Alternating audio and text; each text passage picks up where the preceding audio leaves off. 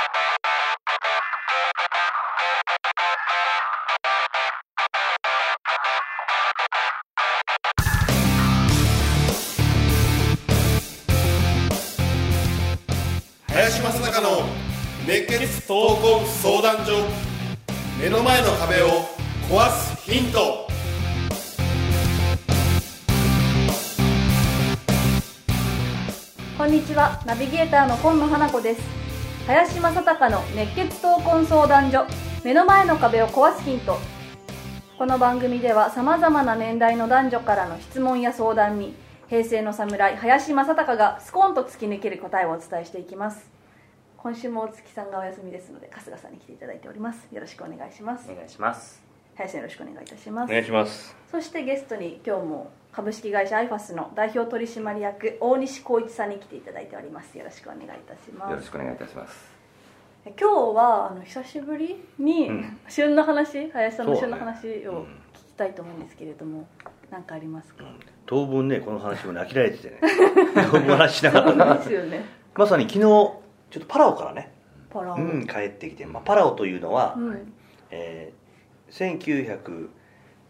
1930ごめん1919年から31年間、えー45年まで、まあ、日本統治うん。されてたね、まあ、この国です、まあ、その後ね、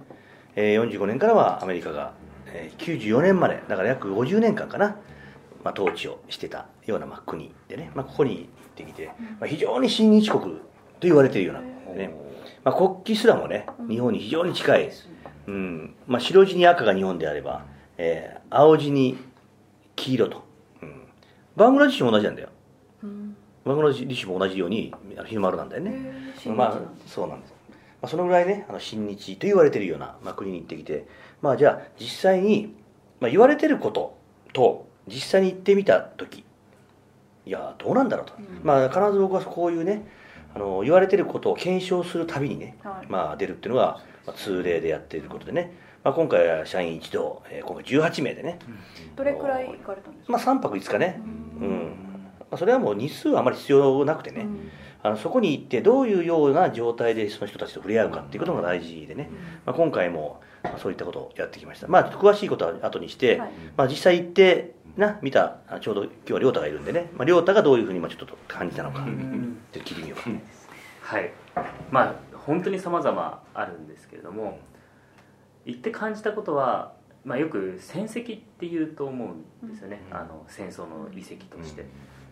パラオに行って思ったのも現地のものに触れて生にこう当時のまんま戦車が残ってるものを見てまあもちろん感じるものあるんですよね。でもやっぱり戦跡なんだなっていうのをすごく感じたのが3日間の感想で実は3日間のうち1日あの現地の86歳の方とか83歳の方にインタビューしてたんですけどもその方のもう本当に言葉は通じないんですけどこう目から伝わってくるものとか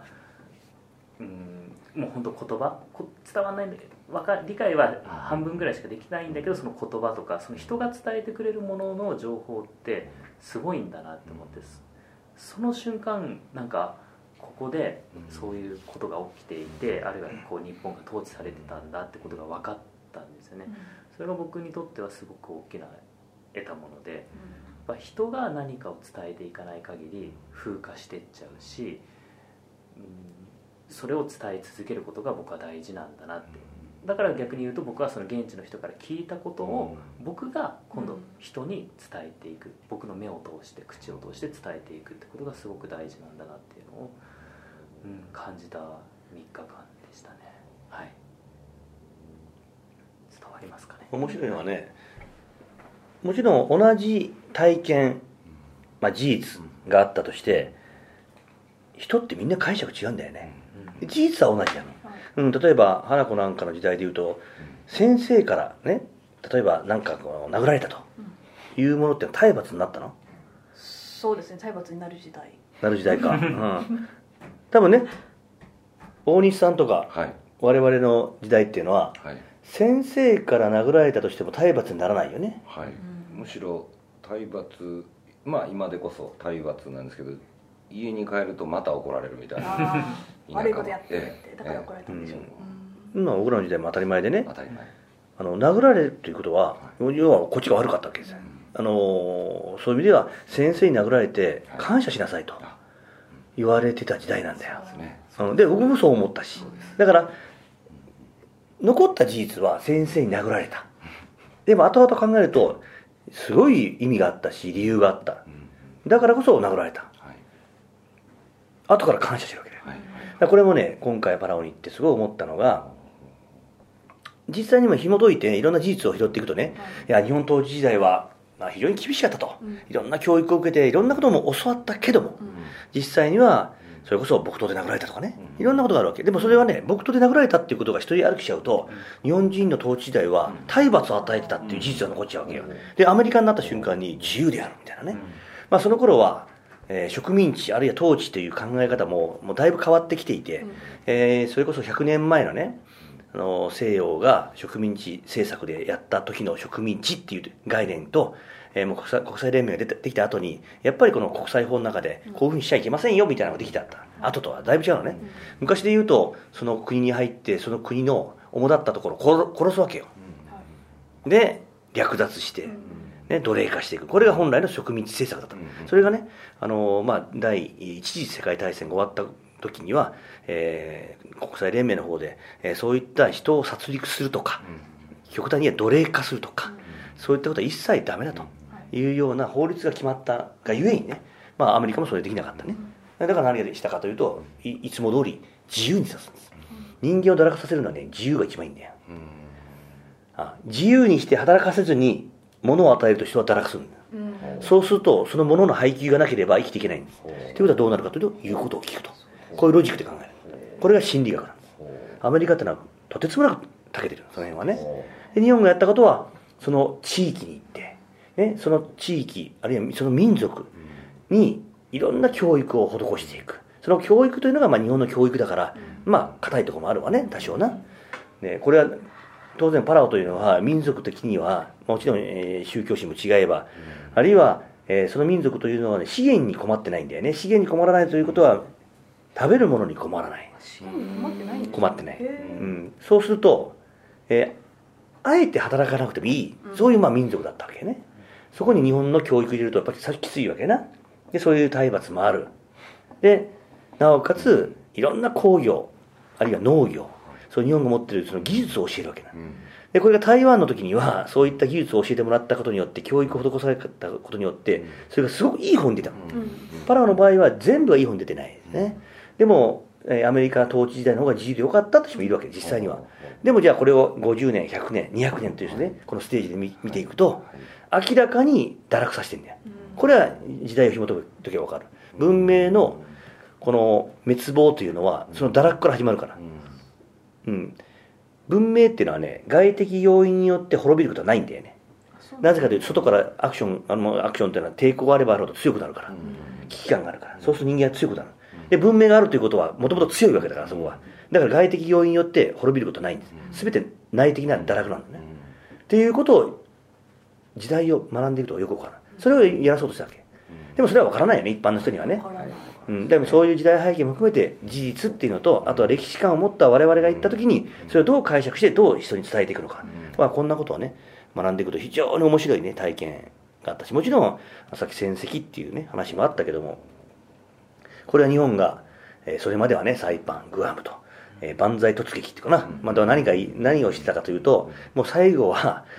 もう自決してもいいよと。あるいはもう突っ込んでいいよと、はい。そういう戦略を取ったんだよね実際には。でも、えー資源も少なくなる。あるいはそれをやることによって何のそれこそうん価値もなくなるね。悪悪く言うとね、だからそのペリリュー島からはパラオのね、えー一切そういう戦略はダメだと、とにかく持久戦に持ち込めと、まあ、そういう中での戦略を変えた初めての地土地だったね、まあ、がゆえにねアメリカも伴ったことがあるし、えー多大な被害を及ぼしたのはアメリカの方なんだよね。兵力でいうと4倍から5倍、うん、人数あ人数がへ4倍から5倍。兵力でいうともう何何十倍、うん、アンガールに関して言うと兵えー人数が20倍。兵力が何百倍。というような状態で負傷者が同じぐらいだった、うんぐらい、まあ、ひどい。ひどい要は日本から見れば、えー非常に頑張ったそういう地域だったね、といやだだからこそそのことはパラオの人たちもよく知っていてその事実だけは残ってる、だからそれを知ってる人たちはそこに対してはもう100%手を挙げてあのやっぱ日本人がやってきたことに日本人がしてくれたことことに対しては非常に感謝をしてた、まあ、そんなことをねあの学ぶことがどうこうというよりも学んだ時に自分がどう解釈をして歴史観をどう持つかそれを今の時代としてどうやって生かすか、まあ、これをね、まあ、大事にしてほしいという中でね、まあ、パラオに行ってきて、まあ、僕の中では向こうで知り合った人間もいてね、うんもうすでにあの現地の方。うん、現地ではない日本人なんだけどもうそこにもう惚れ込んじゃってる人間がいてね、まあ、その彼とはもう、えーね、学びのその、まあ、研修だよね、研修を、うん、もうパラオ、まあ、特にペリリュー島でね、やることを僕の頭の中でも決定していてね、まあ、これはまたみんなに、ね、告知をすることもあるとも思うんでね、これはまあとてつもなくもうパワフルなね、うん。研修になると思うし、ただ許認可は全く降りるかどうかわからないというね。まあそういう研修になるね、うん。まあ、まだまだ、えー時代がどこにあるか埋めてあるかわからないような土地なんでね、まあ、それが許可が下りるかどうかは彼らの腕次第みたいなね、でもねあの学んでほしいことはいっぱいあったし、まあ、今の旬の話としてはね、まあ、このパラオでの、まあ、この3日間っていうのはね非常に大きな時間だったかなと思います、ありがとうございます。やっぱ伝えられたことを核の部分が分かるかどうかっていうのを向けて次第だと思うのでそこが分かるような人間になりたいなと思いますね。どうもありがとうございました。はい、林さん大西さん春日さんどうもありがとうございました。ありがとうございました、ありがとうございますこの番組ではリスナーの方々からいただくご質問を募集しています。自分の人生や日本社会のことなど林正孝に聞きたいことをどしどしご応募ください。ご質問はインターネットで熱血闘魂相談所と検索。すると Facebook のページがヒットしますのでそちらにアクセスしていただき、えーメッセージボタンをクリックして質問を送ってください。ポッドキャストの他にも YouTube でも聞けるようになりました。そちらも合わせてチェックしてみてください。皆様からの質問お待ちしております。それでは次回もお楽しみに。